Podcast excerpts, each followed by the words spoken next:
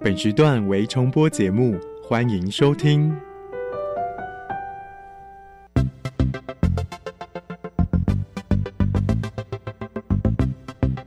新科技大未来，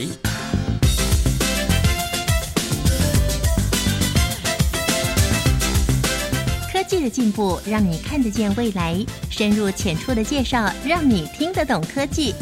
欢迎收听由谢若楠制作、吴一佳主持的《新科技大未来》。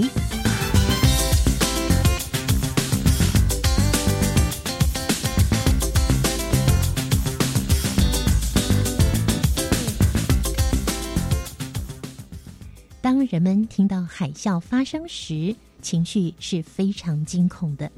不管它发生在哪一个地方，当地的民众第一时间要赶紧逃命。对于海啸，一般人的理解是一旦发生，结果肯定非常惨烈。根据泛科学的影片简单说明，一般海浪的波长大约是一百公尺，海啸却是一百公里起跳，所以海啸。从海里带上来的水量至少是海浪的一千倍，而且在远洋的海啸时速高达八百公里，就算到了近岸，也有每小时五十公里的速度。这样的速度再配上巨大的水量，对于沿岸的建筑物来说，就像是同时被无数台时速五十的车子撞上去一样。你可以想象那样的威力有多猛吗？所以，全球的科学家都致力于用最快的速度来对海啸提出预警。今天《新科技大未来》节目，我们要介绍的是国立中央大学刘正燕教授研发团队所建制的全球电离层海啸监测与预警系统——太空浮标观测网。刘教授也是太空科学与科技研究中心的主任。透过电话连线的方式。我们请刘正燕教授为大家介绍这项杰出的研发成就。刘教授您好，哎，主持人您好。刘教授，您不但是我们台湾的大气科学家，也是太空科学家。那今天邀请到您来跟我们谈到这个啊，大家都非常关心的这个议题。虽然它好像不是经常发生，可是呢，一旦发生了。死伤非常的严重哦，尤其今年是二零二一年，算起来是三一一日本的大地震十周年的日子，所以算是一个让大家非常警惕的一个日子。把您的这项技术简单扼要的介绍，并且把它的特色也一起说出来。我们的这个呃全球海啸监测与预警系统的太空浮标啊，它最大的特色就是。我们呃可以利用既有的啊全球的既有的 GNSS，就是全球定位啊全球导航卫星系统啊，可以得及时的来监测啊世界全各地的这个所以如果有海啸发生的话，我们可以啊不用再做加上任何的啊设备，直接就是把讯号拿下来以后，我们就可以确认到底海啸有没有发生。那它的优点呢，其实上就是它并不需要啊增添任何的费用，只要把啊现在相关的所谓的电力层全电子含量啊直接放进去啊。另外一个，它有可以很快的来辅助啊既有的海啸系统补足它在这个所谓监测上的这些啊空间。那此外，因为 GPS 的讯号它是来。在仰角在六十度、十二十度以上都可以看得到，啊，可以快探测得到。因此，它可以从海面延伸向外延伸，至少大概是三百到六百公里。所以这种情形就让我们的这个浮标呢，就设到设置到海岸边将近有几百公里之外，可以提高我们对于海啸来临的这个所谓的预警时间。呃，好处它就是全球无远弗届。啊，另外一个是，啊，它是建立在既有的这个观测的这个系统接收机上面，所以应该它的应用实际应用面是相当的大。刘教授，您研究海啸多久的时间啦？其实我是研究，主要是研究海啸的引起海面的变化，然后海面的变化引发到大气层中的震动，然后从大气中一直传到大概地海面或是地表面，大概是三百公里高的高层大气，就是电离层里面。的做工，我的工作主要是做这一个，从这方面的研究也是很意外的。那时候在两千零四年十二月二十六号附近发生一个呃九点三的一大地震，那就是印尼的苏门答腊大地震，造成了这海底的非常大的这种变化，它引起了一个非常大的海啸。那当然地震波也过来。首先我是在台湾，事实上我们有很多的仪器，事实上。是看啊，等于是三百多公里高、两百多公里高的这些电力层，也就是说，希望帮台湾记下我们的环境的变化。嗯，那结果发现很简单的一个地表上的一个微微的震动啊，比方说是零点四公分的小跳动，就是地震波。嗯，那结果发现地震波竟然达到天上呃三百多公里、两百个多公里高，也就引起电力层的震动。那个之后一阵子以后，大概就是。在下午傍晚的时候，我们就感到海啸就逐渐就过来，于是我就有兴趣就去看，跑到我是因为这年头全球定位系统 GPS，全世界啊目前大概就是有三千多个等于是公开的网站，嗯，那当时呢在苏门答腊大地震的周遭呢有一共有四个站，这个四个站呢是及时的，等于是免费公开给呃全世界的科学家啦或一般的老百姓大家在使用。我就用它，就看了一下，就大吃一惊，因为好好的电力层里面，呃，它就引起了非常多的这些震动。比较前一天的数据，呃，我们就很明显的看出来，在天上的电离层里面，它的所谓叫做全电场，就是电子密度、电子含量已经被扰动上下波动，所以等于像海浪一样这样去波动。我们就去看，结果就发现这个波动竟然是由苏门答腊地震的。正央附近所传上来，所以在两千零四年的时候，直到年底我就投稿。那时候全球的科学家从来没有见过这个东西，所以大家也就是觉得对这个是相当大的存疑。之后呢，大概将近一年的时间，用地震学家的他们的方法，也就是用他们的这个矛去攻他们的盾，那去辩证这个它是不是从那个是不是有苏门答腊引起的印度洋海啸。其实我们用的方法非常的简单，也就是像古时候的，就是用好几个观察者，然后看看海啸是从哪边过来的。那结果发现，用天上的电离层的全电子含量的振动波动的这个方式去，等于是圈圈去指它，结果指的东西正好是落在地震的正央附近。那全世界也就是因为这件事情，开启了一个。连在太空中三百多公里高都能够确认海啸的发生，因为一般来讲，大地震的时候大概是百分之九十几，大概都是不会有海啸的诞生。但是我们现在因为没有别的办法，所以在大地震以后呢，科学家很快的就用那个呃海啸模式去计算一下，假如有海啸，它什么时候应该传到什么地方。嗯嗯。所以当时我们就是用了是印度洋海啸，看到它的。正央上面同样的地地方有这些现象，所以我们就对全世界的科学家呢，就告诉他说，海啸会引起天上的震动。可是这是一个非常奇怪的一件事，因为如果我们拿一杯水，那你去上下晃动，你就听不见水的这个拍打空气的声音。嗯，反过来，如果说我们上拍的桌子的时候，你确实听得见。所以科学家对这个海浪会引起天上的这个。电离层的震动，啊，事实上是啊，虽然是我们我们这个团队在当时在一年多以后就发表了第一篇，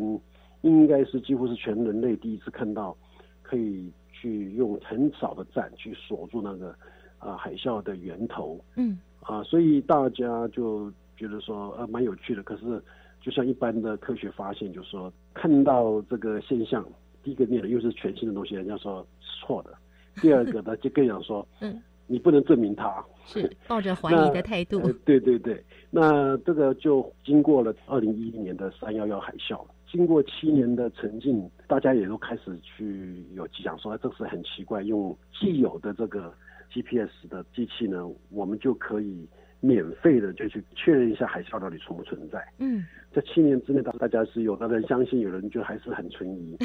那三幺幺海啸的时候呢，呃，我也受邀去日本，结果就发现一件很有趣的一件事情。从前大家在怀疑的，说我不能证明的，连续两天专门讲电力城海啸，所以一瞬间就从一个大家在存疑的情形，到现在目前全世界大概都知道说。海面的变化确实会引起这个天上的电离层的变化，因为最早的时候在呃苏门答腊的时候，我们可以用很少的站，而且可以看到那个波形是非常非常的呃不同。嗯，那所用的仪器呢，又是呃所有的东西都是已经既有的这些呃算是 GPS 站，因为现在世界各地像台湾本身。呃，它都有这个每五公里或者说每十公里，大概就是一个政府上就有装一个呃 GPS 的站来监测地表形变，这还有帮助我们去了解到啊，就是啊电离层的效应对着我们的所谓定位导航的一个修正。嗯，所以这些东西都是既有的资料，我们拿来做相关的应用的话，就可以来监测呃天上啊不论是。是海啸，或者是火山爆发，或者是地震波、台风、呃封面啊这些东西，就是可以利用它传到电离层以后，我们反过来看。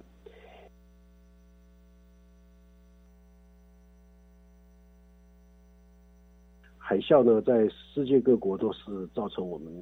啊，要么造成非常大的损失。就以苏门答腊来说，它呃造成的损失，就是地震本身造成的死亡没有那么大。但是它的这个海啸呢，却造成了将近有二十二十几万人的啊，二十二万人的罹难。对对对，那所以呃，它是一个大家都想办法能够事先得到预警。我们没有办法预测，但是至少去看它一下。嗯，那呃，这些穷苦的国家，他们呃最大的这个限制啊，不是只有台湾，其实世界各国，但我们台湾可能还好一点，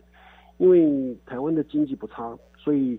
所有相关海啸，它就在这个啊海底呢，它就布了一个电缆或者是缆线拉出去，然后上面挂一个浮标，或者是在近岸的地方挂上一般的就是就是海上的一个浮标。嗯，这要做什么呢？啊，浮标就布艺，就是它是在那上面一个浮，像那个我们的救生圈一个浮标一样东西，然后它底下是丢下了一个仪器放到海底的底面。嗯嗯，这个底面呢，它会记录水面的压力。所以，当你海啸来的时候，你的水面升高，你水面的水的重力压那个底下的那个 condenser，就是它它的一个一个记录器，它就可以侦测海啸到了没有。哦。那在岸边的话，在港边，我们可以装一个叫做海潮计，海潮计呢就可以知道潮位的高低、潮起潮落。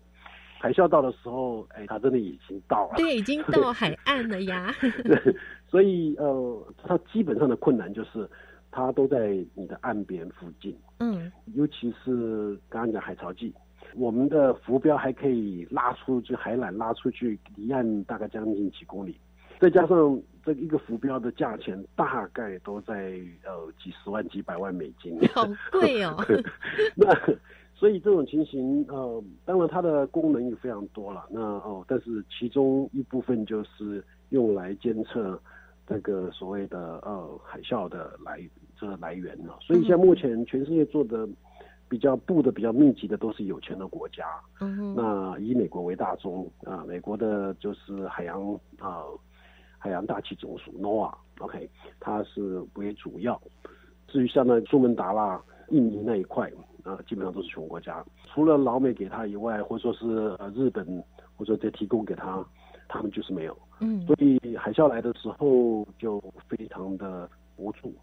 海啸预警这部分，我也就跟他们讲说，他们用既有的地面的 GPS 接收机就可以用来及时的监测有没有海啸，确认它有没有海啸。嗯哼，那呃，其实啊还牵涉到啊最近他们有一个海啸，那海啸发生的时候，他们从他们的海潮计里面看到那个水海浪不高，于是宣告。解除，结果不到十分钟就产生一个很大的海啸，那造成了相当大的损伤，是最近一两年的事。我们后来又从我们的 GPS 用他们那站的 GPS 也确认了这些发生，所以太空浮标建立成海啸监测跟预警系统，一个是它不需要多花的任何的经费，它可以获得一些预警的资讯，能确认海啸它发不发生。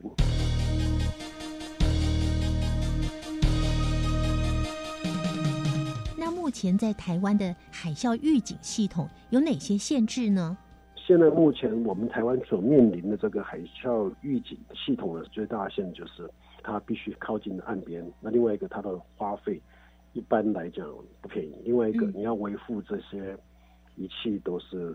啊需要相当大的经费。那我们台湾有装设这些昂贵的检测机器吗？应该是有的。那至少海潮机也有。另外一个台湾所受到海啸的威胁，其实。在基隆曾经在在一百多年前是有哦，一百多年前有。对，在七月普渡的时候，有一条街，它整条街都是有同时去对这件事情做一些祭祖啊，还有回回顾。这个原因发生是因为我的这边有个地科系一个同事。他的祖母辈，岳家的祖母辈，曾经经历的过那个海啸啊。他们在海啸来的时候，比方是海水退去，所以有这个我们的这老百姓跑下去捡鱼、捡贝类。嗯。结果不到十几分钟，那海啸回来，所以，所以那一个街上的人才会说啊，就是整整排是几乎是就就就走掉了。所以这是海啸造成我们的这个呃灾难。那所以台湾本身。会有一些地方是会有一些海啸的威胁。既然是海岛国家嘛，那这个海潮计跟浮标应该算是齐备。但是一个是我们的 GPS 呢，实际上是可以倾斜过去，大概至少可以延伸向外延伸，大概将近有大概两三百公里。所以啊，我们等于是在呃我离岸边大概两三百公里，我就装了一个浮标，呃太空浮标，所以可以来确认这些呃。到底是不是有？如果地震一发生，我们立刻就可以去啊追击，说天上是不是有看到海啸，有没有引起海啸？所以电力车海啸这个监测跟预警系统的一个好处就是，它可以告诉你，可以确认它到底有没有发生，而不是说你计算以后你再去等它过了没有，然后再猜它是不是啊有海啸发生。所以时间相当的短吗？呃，一般来讲，看你发生的位置。嗯，我们的就是说，一般海啸，它的呃，到你的看你离岸，如果是近岸的地震，啊，就是说海啸如果在近岸，那就非常非常快了。那如果说是有一定的距离，它的呃海啸的传播呢，大概是每秒钟是两百公尺。另外一个角度来看，就是每秒钟每小时大概是七百公里。就像一个喷射客机的一样的速度，嗯哼，所以你说它快还是不快？快慢呢，其实是还牵涉到在深水的时候，在就太平洋里面，它的速度确实可以到达两等于是七百公里每小时。嗯，近岸边的时候，你上我们上次可以看到日本三幺幺海啸的时候，其实它有点像蔓延的方式，但是它来的时候，那那个产生的那个压力，嗯，我曾经去看过日本。三幺幺海啸的现场，我也曾经去看过苏门答腊的现场，啊，无一例外。那尤其日本那个工程地区的那个那个，就是最严就海啸最严重的地区，在你膝盖以上的东西几乎看不见，就是所有日本房子通通都都都被冲掉。那能够存活的大概就是政府的建筑物，比方说啊教室，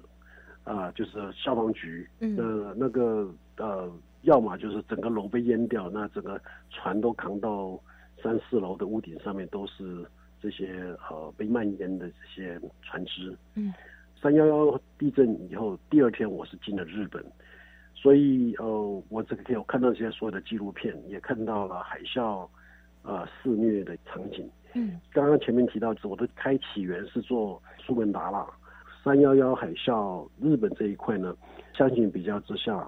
日本的，因为他们的老百姓都训练有素，一有的海啸预警，他不管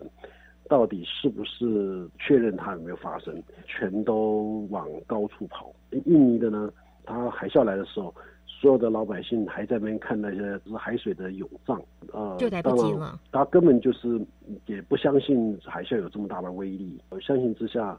呃，老百姓的这平常的训练。还是让这个灾难降下来到只有就日本话只有大概将近两万人，苏门答腊了确实有二十几万。哦，差很多。呃，所以说，除了我们现在的既有的这种海里海上面的浮标跟海潮计，如果我们能加上太空中的技术，就从太空中利用电离层的全电子含量的变化，呃，去多一个太空中浮着的这浮标，在远在很远的地方，你都可以去看，就可以帮助我们确认海啸的发生。因为海啸发生的时候，我们可以用三个脑洞的点。我们立刻就可以锁住源头在什么地方。嗯，是这个是您的研发中最重要的点吗？是的，因为呃，一般他们其实在这个地方要需要算到他们那个那个点，那是最后确认。那在急速要使用的时候，我们现在其实还有持续在做一件事情，就是说我只要看这个波动，它的形状是呃海啸所引起的电离层啊，我们称为叫电离层扰乱。我们就立刻就可以启动，所以说告诉你这个海啸是发生的。OK，所以定定那个位置是第二次的再再次确认，因为这些波动你要确认它是从那个地震震央附近，啊，这个是一个非常啊，就等于第二阶的再度确认。其实第一个阶确认就是呃，那个波动一个形状，你看了就知道这个是海啸，那应该要啊，就像。啊，一般我们现在的海潮计跟浮标，你看那个波动、那个周期震动，你知道它是海啸，那就就是应该要 issue，就是等要啊发布，赶快逃生了。对对对对，嗯，是的。我们最大的不同就是，呃，要多站的时候我们可以做，呃，少的时候我们也可以做。那我们这个我们的团队是比较骄傲的，是说。我们利用啊日本他们自己本身的 GPS，就是全球定位系统接收机，他们那是公开的。嗯，所以我们用它的站。一般来讲，海啸发生以后，像我们在早期苏门答腊的时候，都是用算的，就是用啊三角定位方式去算那个它的那个海啸源头在哪个地方。是。但是全世界到现在没有人看过海啸到底在什么地方，它到底怎么发生，在什么位置？对。那日本的 GPS 非常的绵密，所以它投射到天上的这个所谓的影像，清楚看到它从哪个地方爆点在什么地方，所以我们也才第一次看到说，原来海啸的源头跟地震的源头是有一段距离，它不是同一个位置。嗯。那以日本三幺幺的这个。呃，就是东北地震，它的呃引起的海啸，它就在它正阳的东方，大概将近一百五十公里之外。所以我们的太空浮标的好处就是它没有特别的限制，它可以从天上面直击你的海啸的这个发生和整个变化过程。所以您的这项研究最后给它一个名称“太空浮标”，它的意思就是它就是在太空上。它是可以，我们全球只要是有 GPS 的，都可以进行检测，是进行预警。现在其实不只有 GPS，有个叫 GNSS。其实 GNSS 就是全球导航卫星系统，就是 Global Navigation Satellite System。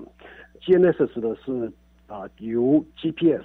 和 GLONASS，还有伽利略 Galileo，就欧洲的伽利略，啊，和大陆的北斗 BDS。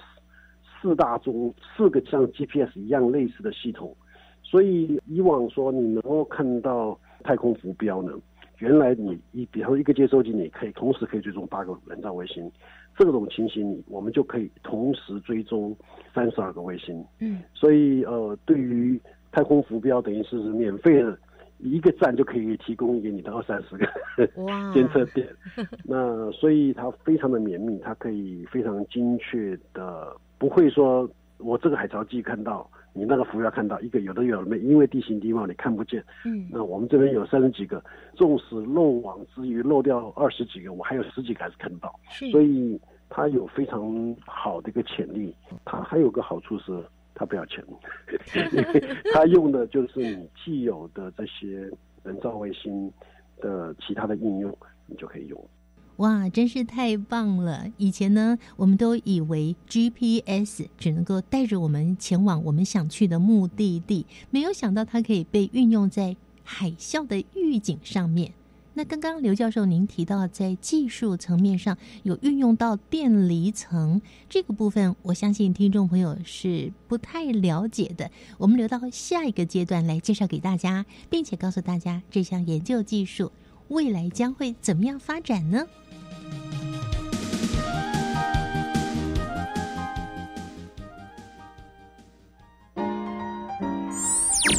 专业的技职，扎根的技职，国际的技职，跨域及创新的技职，都在技职新领航。请每个礼拜五傍晚五点二十分到六点，锁定由新北市政府教育局跟国立教育广播电台联合制播，由季杰主持的《季职新领航》。泼水过新年，万松干，满蒸越南过年常吃的粽子。从现在开始说我们的话。响应二月二十一号是世界母语日，全国公共图书馆从二月十一号到二月二十八号办理本土语言相关活动，有说故事活动、剧团表演、讲座等，欢迎全家大小一起走进图书馆，一同感受本土语言阅读推广的氛围。以上广告是由教育部提供。哎，小陈啊，看起来心情不错哦。妈妈的照顾问题解决了吗？对啊，真的很谢谢你告诉我一九六六长照服务专线的讯息。现在我妈妈都有日间照顾中心的交通车接送上下课，还有提供营养美味的午餐，很棒耶。嗯，我爸爸也说有朋友作伴聊天，每天还能参加不同的健康促进课程哦。看长辈在日照中心过得开心又舒适，做子女的我们就可放心工作了。以上广告由卫生福利部提供。加外加外，阿玛波拉，加根格玛西卡斯达斯，迪加古拉布古列列。大家好，我是来自台东的胡代明，这里是教育电台。那罗哇那咿呀那呀哦哎呀，那是你呀鲁玛的呀恩哦，朋友们就爱教育电台。新科技大未来，每个星期三上午十一点零五分，与你在教育电台的频道上认识新科技，迎接大未来。我们新科技大未来节目要为听众朋友介绍的是由我们国立中央大学太空科学与工程学系。太空科学与科技研究中心的主任刘正燕刘教授来为我们介绍全球电离层海啸监测与预警系统太空浮标这项研究，谈到一个电离层如何来用 GPS，还有刚刚讲的全球导航卫星系统来跟电离层做一个什么样的连接，去进行预警呢？我们的这个呃全球海啸监测与预警系统呢，太空浮标，就第一个电力层，我们的一般是不应该陌生的，因为我们从小到大，我们会去听收音机，对不对？对。那我们也会收电台，我们有时候甚至会去收英国之音 BBC，我们会说美国之音 ABC 这种遥远的这些电台的传播。电力层呢，简单来讲，先讲应用面。我们比较熟悉的就是我们上汽车以后，收音机它上面有两个，一个叫做 FM，一个叫 AM。对。那个 AM 呢，我们称为叫做调幅。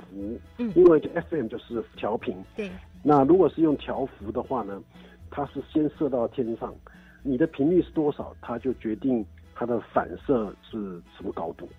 调幅的话，就是我电波打出去，你必须中间没有任何的障碍物，你要看得到。如果翻作一个一座山。我们的调幅的讯号就会 需要用中继的嘛？对对。如果是调幅的话，没有关系，它可以翻山越岭，打到天上，大概在两三百公里，然后再反射下来。所以它的用的是天波，就从天上电离层的反射。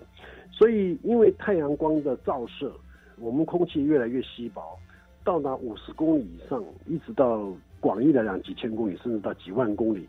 这里面呢，我们的这个空气分子因为很细胞，被太阳光的紫外线和超紫外线和 X 光照射以后，它就是从中性的这个大气分子就变成正的离子跟电子。就是说，一般物质里面大家都知道固态、液态、气态。如果对气态呢，再给予用光强光，就是用那个高频的那种像紫外线去照它的话呢，就是超紫外线去照它，那它就会变成进入到物质的第四态，就我们称为叫电浆态。其实如果听得起来很复杂，我告诉你，我们家的日光灯，每一家的日光灯，呃，霓虹灯里面装的就是所谓的叫做物质的第四态。嗯，所以电离层基本上它是混着我们一般的气态，再加上大量的正离子跟电子，所以电波呢，过去说对中性的是没有感觉，但是一碰到这个电子呢，你浓度越大，跑的速度又越慢。所以，我们从人造卫星发出 GPS 讯号下来，给我们去定位导航的时候，它都会受到电离层的影响。你浓度越多，飞行时间那个脉冲飞下来的时间，讯号飞行下来就会有时间差。嗯，进入时间差，我就可以知道电离层里面有多少个电子含量，就是电波的整个过程中，你经历了多少颗的电子和离子。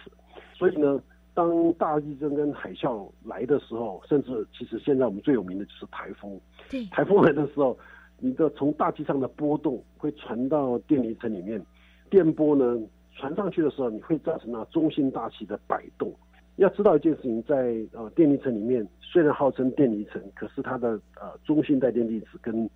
电浆粒子，就是带电粒子呢，跟一般的空气分子它比大概是一比十万，也就是说中性还是老大。所以中性呢，就像海水一样，上面你放了一大堆的这个那个球球，它球球的球球就当做是啊我们的电子，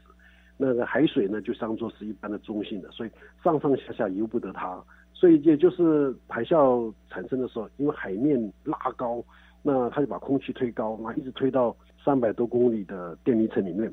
那这边的电子就被扛上扛下，因此呢，我们的全电子含量就会影响我们的 GPS 的讯号，收集到讯号就发现说你被电离层干扰了。这为什么被电离层干扰呢？是因为海啸推动了大气，大气层又推动了里面中的呃电子，嗯，或者说叫电浆体。如果说举一个比较简单的例子来讲，一般来讲，像玩的马鞭有没有？马鞭的时候粗的地方你轻轻挥一点，你别抖动一尺、一尺或半尺，可是那个边的尾巴末端呢，就是非常非常大。因为我们地面上的空气分子，像我们现在呼吸的，呃，大概是一口气大概可以呼可以吸进大概十的后面有二十三个、二十个零好了，二十个零这么多的。呃，氧分子啊，甚至氮分子都好，你这么多。但是你到三百公里高的时候，你要除掉一兆倍吧？一兆，就是说我们空气会稀薄。到达三百多公里高的时候，大概只有现在地面上的十的十二次方倍。也就是说，你一后面有十二个零，它比这个小了这么多倍数。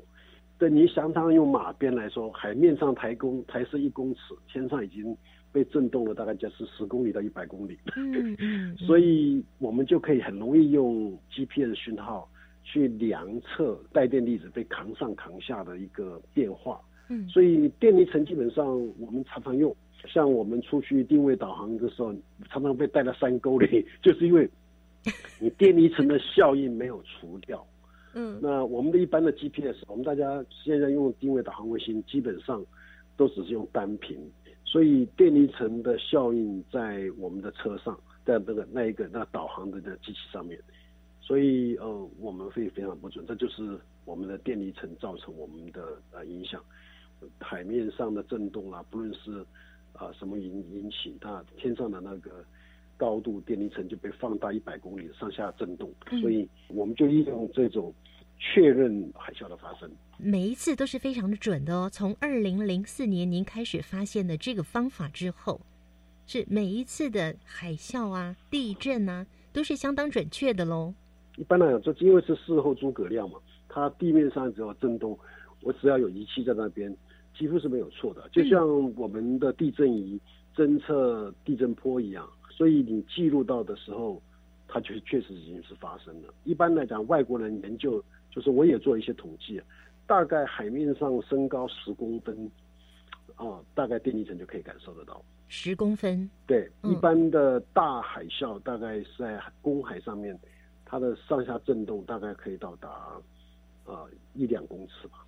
那刘教授在这段研发的过程当中，还有没有什么特别的发现呢？更多的发现，就包包括这个海啸会造成甚至天上的五六百公里的大型的人造卫星的上下摆动，跟空气震动到这种厉害程度，都有被这个学界爆出来。我们国家的福卫三号，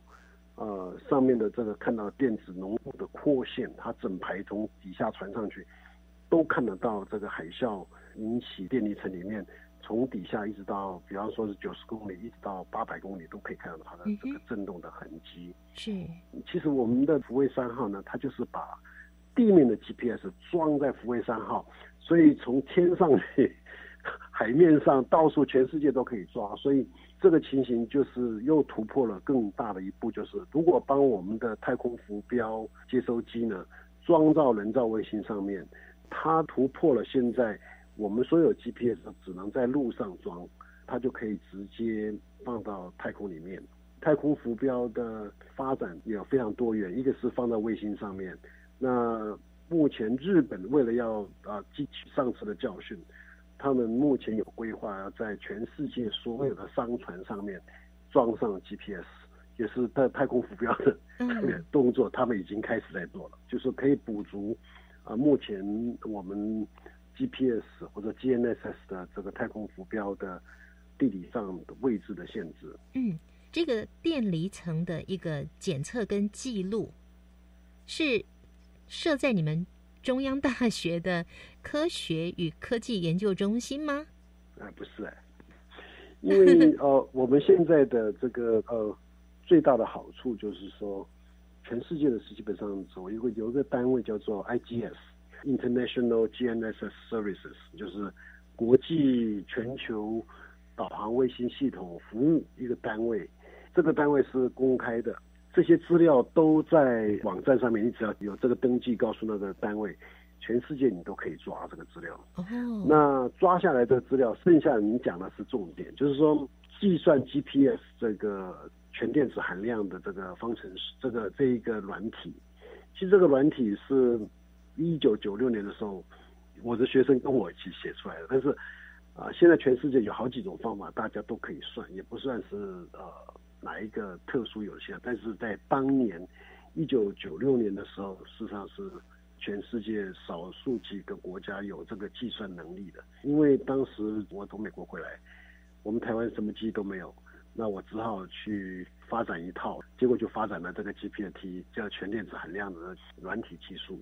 您说这个一九九六年研发出的这套计算方法，算一算二十五年的时间呢？是这个，就其实是这不是算是只有最地质的方法，它是监测呃电离层的一个方法。那它事实上是因为是反过来，一般来讲，我们定位导航的时候要想办法把电离层的效应杀掉、除掉。嗯，所以就是英文里面就是 trash，你要把那个东西给它垃圾给它拔掉。那对我来讲，确实它是一个是我的宝贝，是叫 treasure。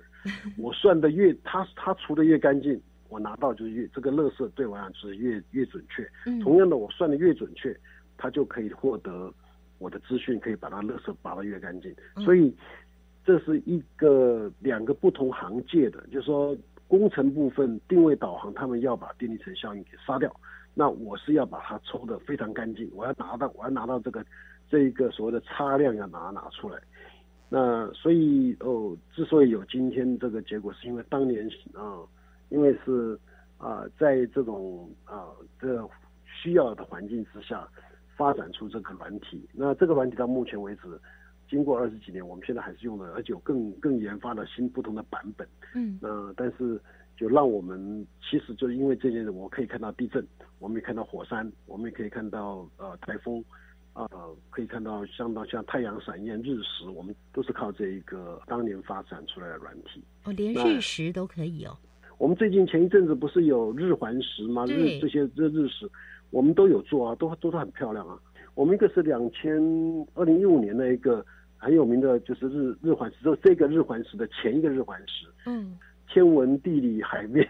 我们就是靠用太空浮标这个技术。嗯，我们都看得到啊，就可以看得到日食。日食的话，就等于是那个月球的影子，像一条影子船。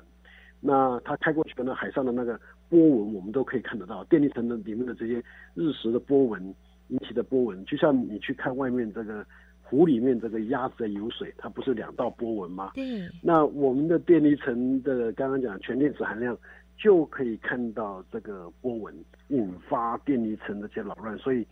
海啸引发电离层的这个震动，呃，应该是理所当然吧。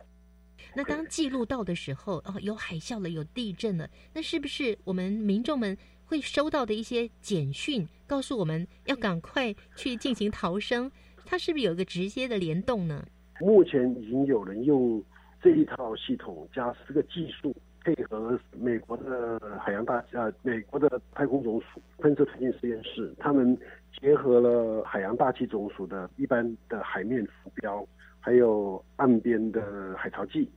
还有啊，他们全球掌握的这个 GPS 这个系统，他们有在做预警系统，他们有发布这些结果。啊，目前他们大家正在努力。那我们的这部分太空浮标的技术，也是希望有机会跟业界啊，或者说是跟哪个地方结合。因为我们跟别的地方最特殊的是，我们有算正阳，而且可以确认。那我们接下来一段是要用把这个东西引进 AI 的技术。如果 AI 技术完成以后，我们才有可能说是有预警的系统。那再加上预警系统。基本上是，呃，气象局他们有他们自己的系统。那我们这个东西目前前进速度太快，因为过去几十年他们都是使用已经既有的成熟的技术，所以我们这个是新兴的一技术，所以目前还没有被列入在这一块。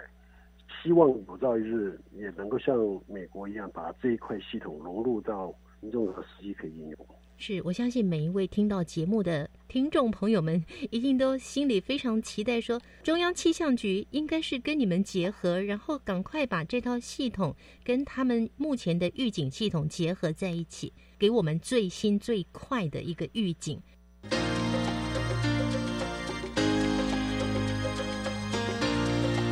科技好生活。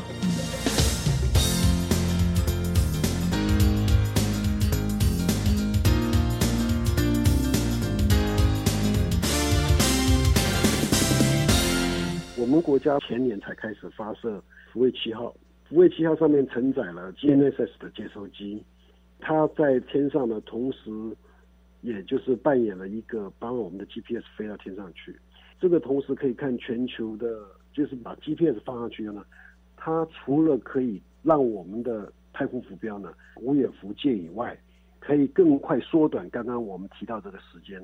它可以及时的给扫描这一块，因为它一共有六颗。福卫七号本来就是有一个很重要的任务，就是做天气预报，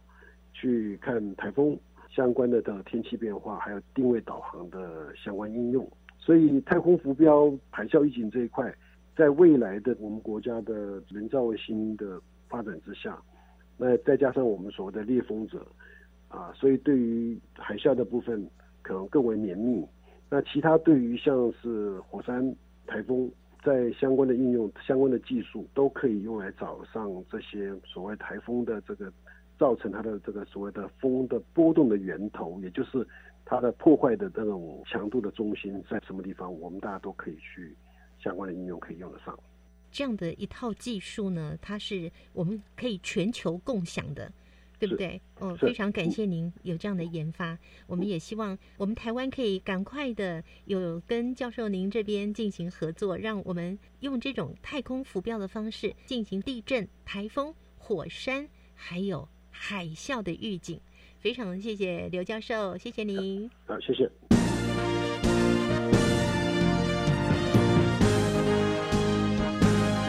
观点大突破。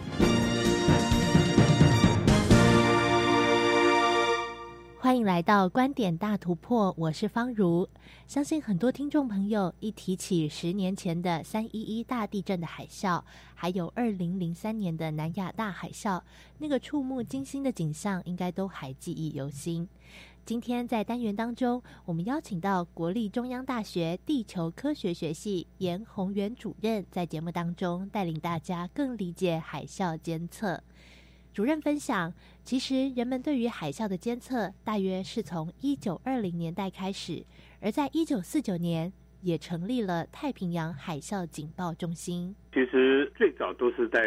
夏威夷开始啊，因为夏威夷在太平洋中间，其实，在环太平洋地震带，它的隐没带经常会有海沟型的地震，所以夏威夷他们一直尝试在一九二零年开始就想尝试说用紧急的海啸警报来传给一般的民众了啊。那后来到了大概一九四六年，这个阿留申群岛地震引起海啸啊，那个时候在夏威夷的希洛岛就受到很大的一个破坏啊，所以美国就希望说，那是不是可以在夏威夷成立一个太平洋海啸情报中心啊？那在一九四九年的时候，就由美国国家海洋跟大气管理局啊，就来成立这样子一个研究中心。他就结合了这个太平洋沿岸的各个国家，就是平常注意水位嘛。那么在如果有地震发生的时候，各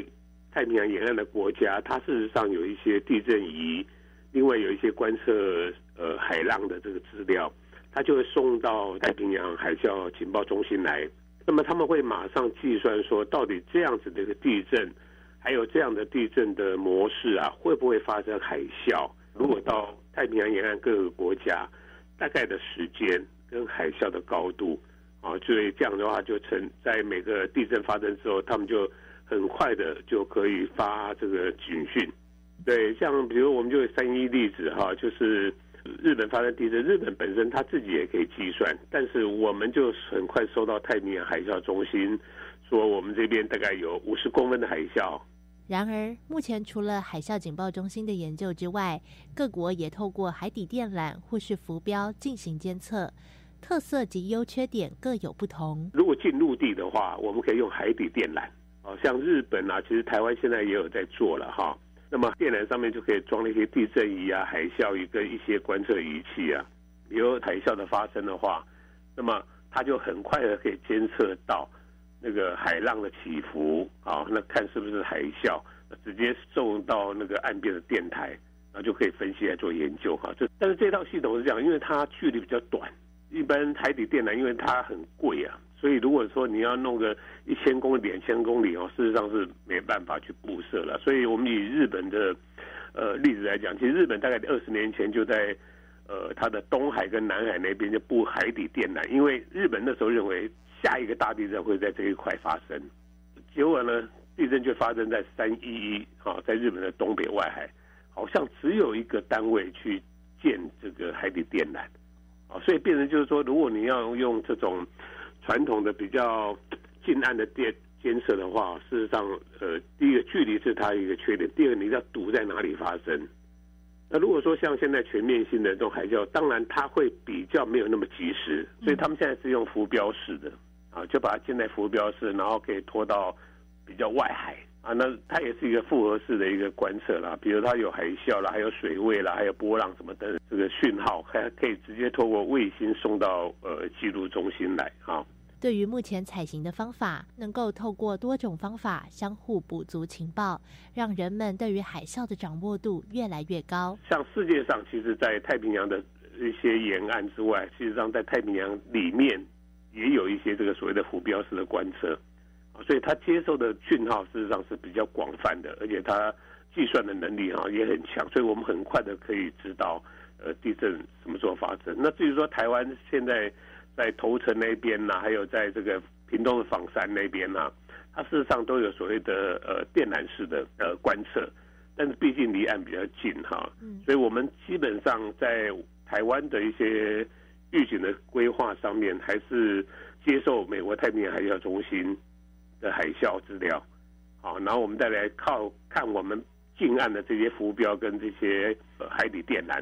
我们就可以得到更准确的一个预预测结果。而针对全球电离层海啸监测与预警系统，也突破了既有的观念，从不同角度辅佐对于海啸的观测以及预警。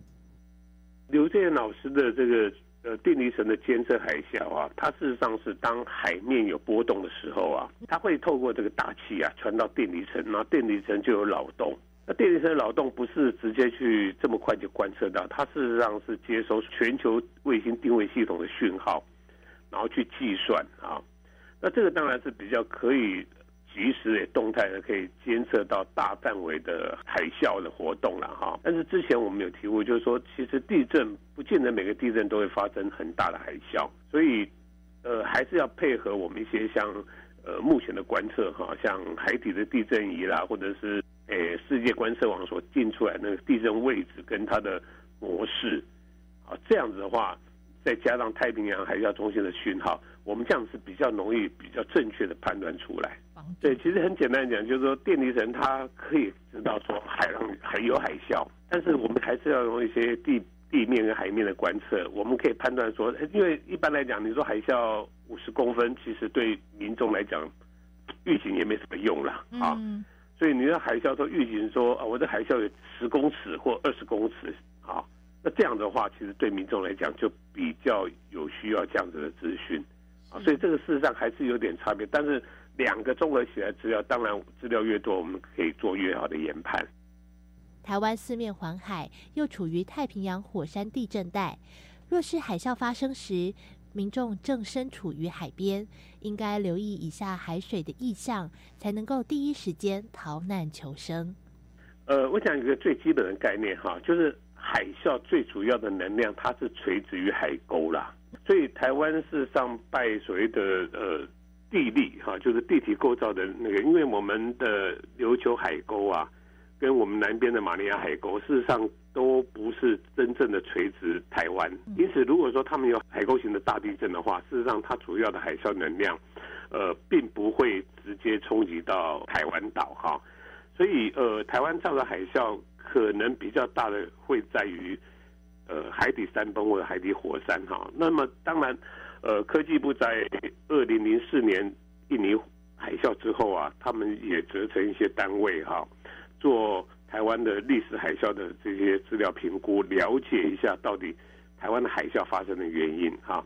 那么也模拟了一些像呃台湾的东部哈，有这个琉球海沟啦，南部的有吕宋。呃呃，那个马尼亚海沟啊，它到底这些海沟发生规模级的地震，那么台湾会引起多大的海啸？那这些有都有模拟过哈。其实真正海沟的地震其实并不大啊，造成我们台湾的海啸并不大哈。当然也不能说不大，我们就不在意，因为在一九六零年智利的大地震啊，它是在南半球那边，但是它造成基隆港。海面呢有一点九公尺的浪高，在那个时候，在田寮河上面，呃，有很多那些漂木啊，还有一些这个就把当时的这个桥啊，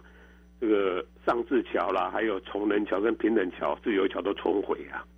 啊，所以也就是说，呃，可能有外面的海大地震会造成比较明显的海啸哈，所以这边可能要给民众一些呃海啸的方面的一些概念，就是。虽然你没有感觉到地震，